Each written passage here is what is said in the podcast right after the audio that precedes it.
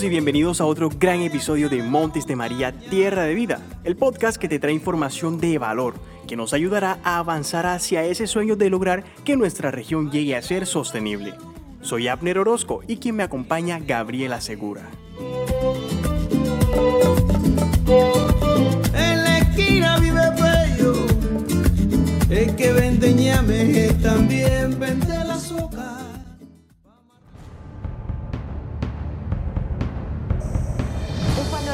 muy alentador para los océanos del mundo. Se espera que la cantidad de desechos plásticos que podría terminar en los mares del planeta si no se toman medidas se triplique de los 11 millones de toneladas actuales a 29 millones de toneladas en las próximas dos décadas. Si los hábitos de consumo actuales y las prácticas de gestión de residuos no cambiaran para el año 2050, habrá en el mundo alrededor de 12 mil millones de toneladas de basura plástica en los vertederos y en los espacios naturales.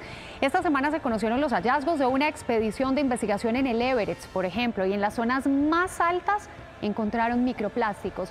La pandemia de coronavirus ha aumentado los niveles de consumo de plásticos de un solo uso. Las mascarillas y guantes de látex, así como una mayor cantidad de envases de comida para llevar, han empeorado el problema.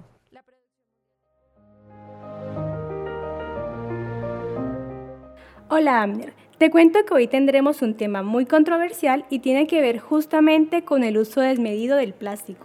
Y es que actualmente los plásticos se han convertido en una parte muy importante de nuestras vidas. Pero, ¿qué es exactamente el plástico y cómo surgió?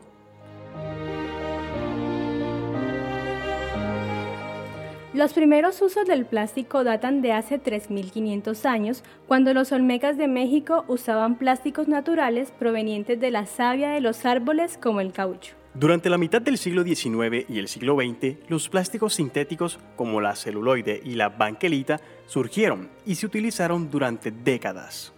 A diferencia del caucho utilizado por los olmecas, la mayoría de los plásticos de hoy son hechos por el hombre derivan de los combustibles fósiles como el petróleo y el gas natural, ya que proporcionan una alternativa económica más rentable al plástico fabricado a partir de las plantas. Debido a las múltiples utilidades que le damos a los plásticos, su producción mundial se ha duplicado cada década. Lo más alarmante es que la mayoría del plástico producido termina como basura. Los plásticos de un solo uso como platos desechables, pitillos, bolsas y productos de empaque son altamente contaminantes. A menudo no se reciclan y constituyen aproximadamente el 40% de todos los desechos, que van a parar a los hábitats naturales como los bosques, los océanos y cuerpos de agua, poniendo en peligro la vida silvestre y el bienestar de los niños, niñas, jóvenes y mujeres. Las bolsas de plástico, por ejemplo, están hechas de etileno, producto derivado del gas y del petróleo. Los cálculos científicos indican que una bolsa plástica demora por lo menos mil años para degradarse. Pero ojo, con degradarse no quiere decir que van a desaparecer por arte de magia.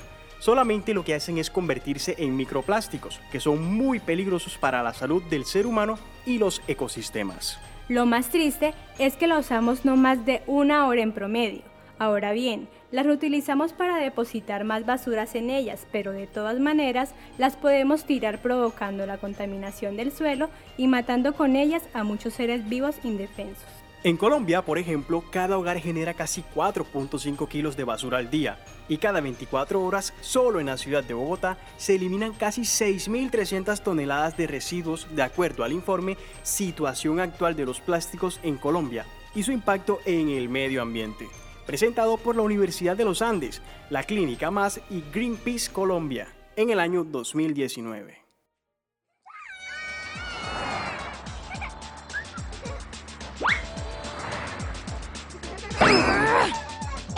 ¡Tira la basura en su lugar!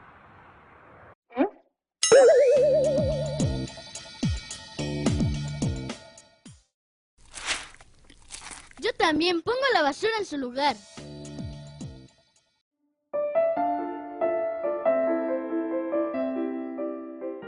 Hay una acción que todos en algún momento hacemos o observamos y es arrojar bolsas, botellas y empaques de plástico en la calle. Esto es gravísimo porque esos desechos afectan el entorno natural y toman un tiempo extremadamente largo para descomponerse. Las bolsas de plástico generan alteraciones en los ecosistemas. Las basuras producen enfermedades, tanto para animales y plantas como para nosotras las personas. Las fuentes hídricas que hoy están llenas de plástico son las mismas fuentes donde extraemos el agua para beber, para poder vivir, siendo muy notorio en los cauces de muchos arroyos en los Montes de María. Los desechos plásticos generan inundaciones. Además, al obstruir las alcantarillas proporcionan lugares de cría para los mosquitos y las plagas. Las bolsas de plástico pueden aumentar la incidencia de enfermedades transmitidas como la malaria. Estudios realizados por la Organización de las Naciones Unidas evidencian que los químicos tóxicos agregados durante la fabricación del plástico se transfieren al tejido animal y eventualmente ingresan a la cadena alimenticia humana. De hecho, se han encontrado altas concentraciones de materiales plásticos, particularmente bolsas, bloqueando las vías respiratorias y los estómagos de cientos de peces, que las confunden lamentablemente con comida. Ahora bien, ¿cómo está afectando el uso insostenible del plástico a los ecosistemas marinos colombianos? Para saber esto, tenemos con nosotros a Austin Garcés. Él es biólogo con una maestría en gestión ambiental de sistemas marinos e investigador científico del Instituto de Investigación Marina y Costera de Colombia, INVEMAR. El uso insostenible de plásticos y su manejo inadecuado está causando contaminación en los ecosistemas marinos costeros de Colombia. Esta contaminación deteriora la calidad ambiental y belleza de paisajes naturales por la acumulación de basuras. Pone en riesgo a las especies de fauna marina que ingieren o se enredan con los plásticos, causan daños a la regeneración natural del manglar y reduce el potencial turístico de playas, manglares y otros ecosistemas. Además, los polímeros usados en los diferentes productos plásticos que llegan al ambiente marino contienen sustancias tóxicas que pueden liberar en el ambiente y acumularse en las especies que ingieren plástico. Importante lo que nos expone el señor Garcés. La contaminación plástica impacta al medio ambiente marino y las comunidades humanas, en particular las comunidades más vulnerables. En este sentido, ¿qué acciones realiza INVEMAR para disminuir los impactos negativos del plástico en los ecosistemas marinos de Colombia? En INVEMAR estamos generando conocimiento del estado de contaminación por basura marina plástica en los ecosistemas del Caribe y Pacífico colombiano, para que las autoridades ambientales tomen las medidas necesarias para reducir y prevenir este tipo de contaminación en el marco de los Objetivos de Desarrollo Sostenible. Además, en el INVEMAR realizamos campañas de concientización para la población en general, mediante organización y participación de jornadas de limpieza de basuras marinas en playas y manglares. Realizamos campañas con mensajes informativos de los impactos de la basura marina en los ecosistemas y divulgamos la información a través de artículos científicos, charlas académicas, talleres con escolares y colaboración con instituciones de otros países de América Latina y de las otras regiones del mundo. Gracias a Inbemar por sus esfuerzos en disminuir estos impactos negativos de la contaminación por plásticos en las costas y océanos de Colombia.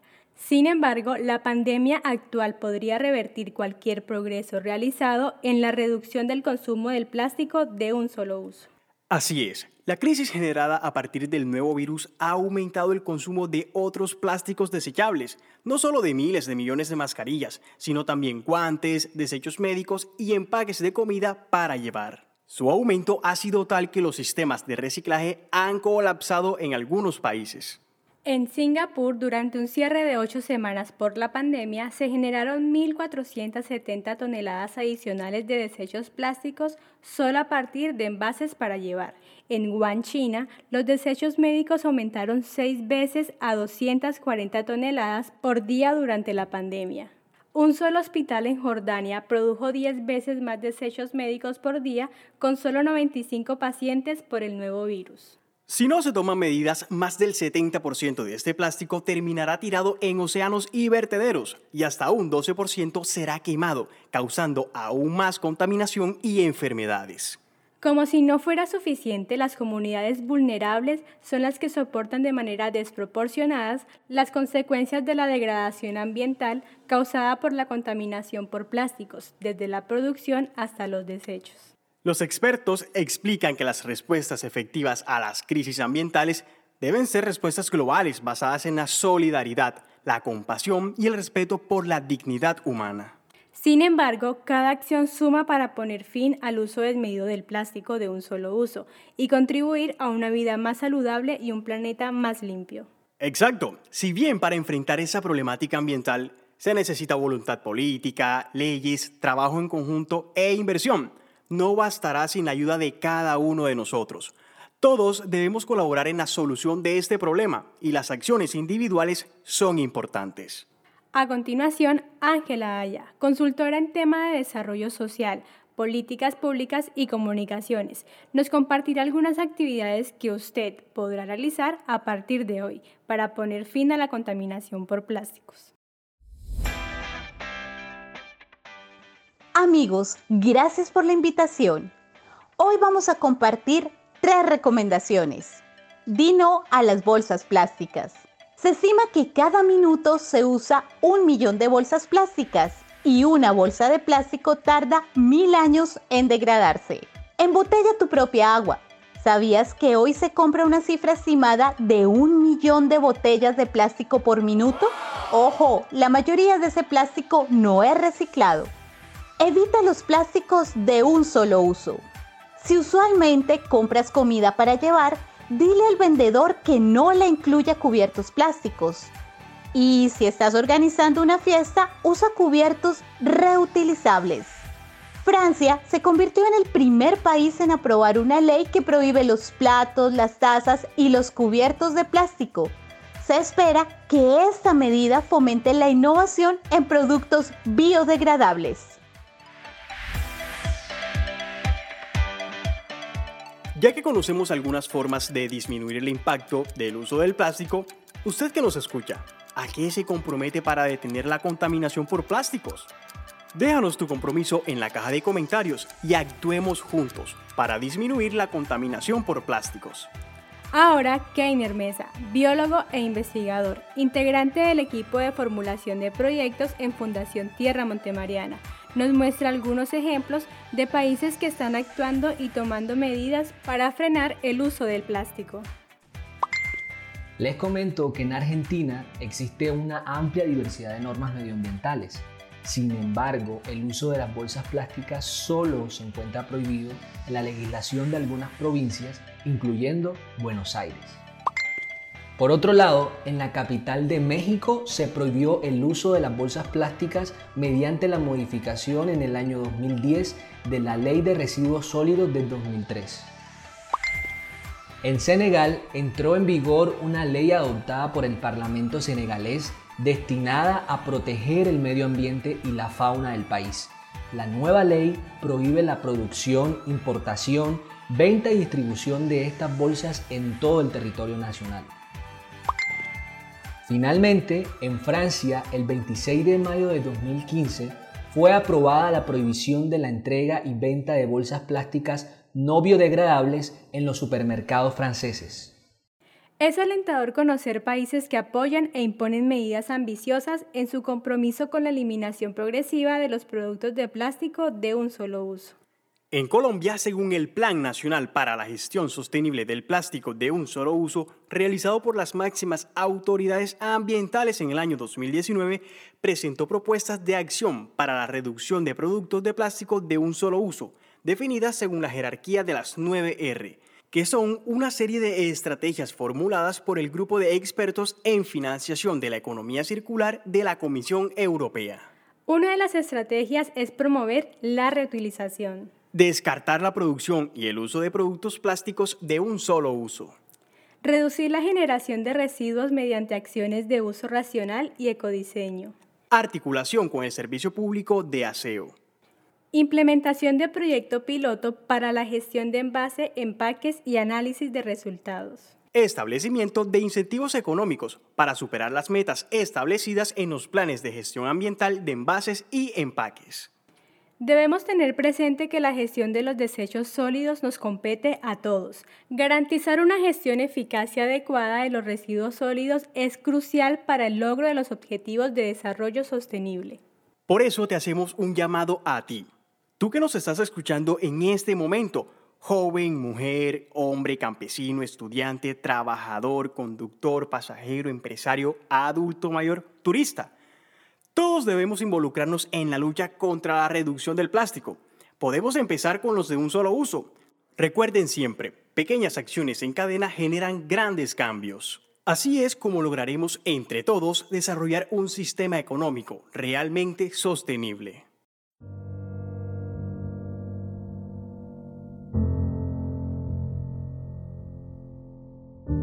De acuerdo con la ONU, la situación en América Latina no sufrirá muchos cambios positivos en los siguientes 30 años, sino que por el contrario, el problema se agravará mucho más. Para el año 2050, la institución estima que el nivel de desechos en la región crecerá hasta 671 mil toneladas de desechos diarias. A su vez, una tercera parte de los residuos de la región acabará en depósitos que no garantizan una protección adecuada del medio ambiente o la salud. Si no actuamos ya, nos espera un panorama mucho más desolador.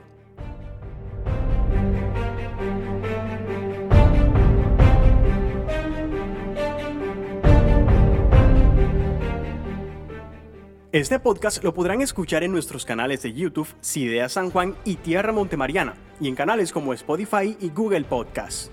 Te invitamos a que nos sigas a través de redes sociales, en Facebook Cidea San Juan y Fundación Tierra Montemariana, y en Instagram como arroba F Tierra Montemariana. Recuerden compartir este episodio con todos sus amigos, conocidos, familiares, estudiantes y así contribuir a que todos lleguemos a muchísimas más personas. El podcast Montes de María Tierra de Vida es una realización del CIDEA Municipal de San Juan Epomuceno, con el apoyo de Fundación Tierra Montemariana, Cardique, Estudio de Grabación Jare Music y el programa Riqueza Natural de USAID.